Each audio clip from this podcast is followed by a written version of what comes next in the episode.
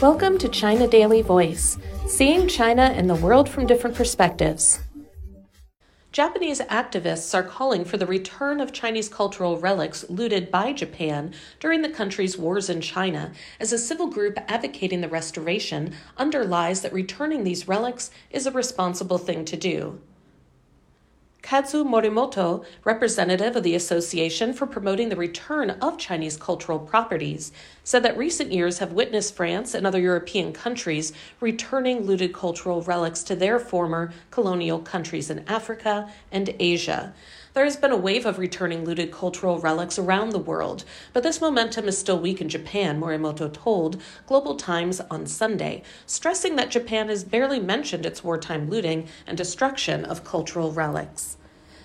The Japanese government concealed this disgraceful history from the people after World War II, so many people in Japanese society do not know about it. As a Japanese, I'm ashamed of that.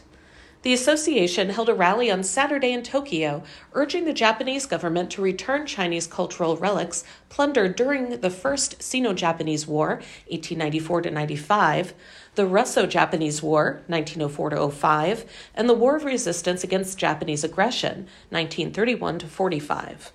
The civil group was founded to encourage Japan to return Chinese cultural relics, achieve historical reconciliation between the two countries, and further promote the development of bilateral relations. The civil group initially called for the return of three Chinese stone lions that were looted from the Sanxue Temple in Haicheng, northeast China's Liaoning province. Two of these lions are now located outside the Yasukuni Shrine in Tokyo, and the other is in the Yamagata Aritomo Memorial Museum of the Tochigi Prefecture.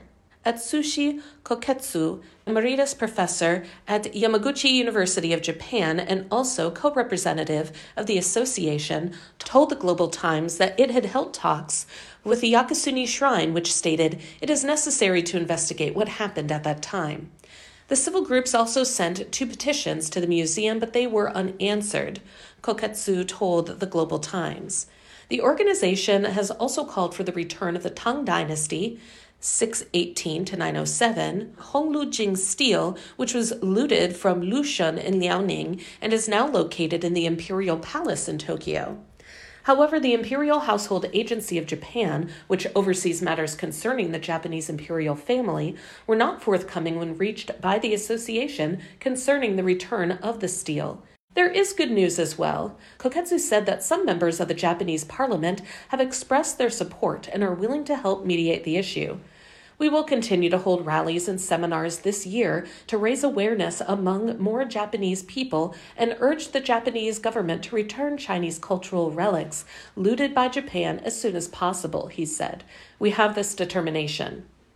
Morimoto told the Global Times that these issues should have been resolved in the last century and not have been left to the next generation, adding that Japanese society needs to face history.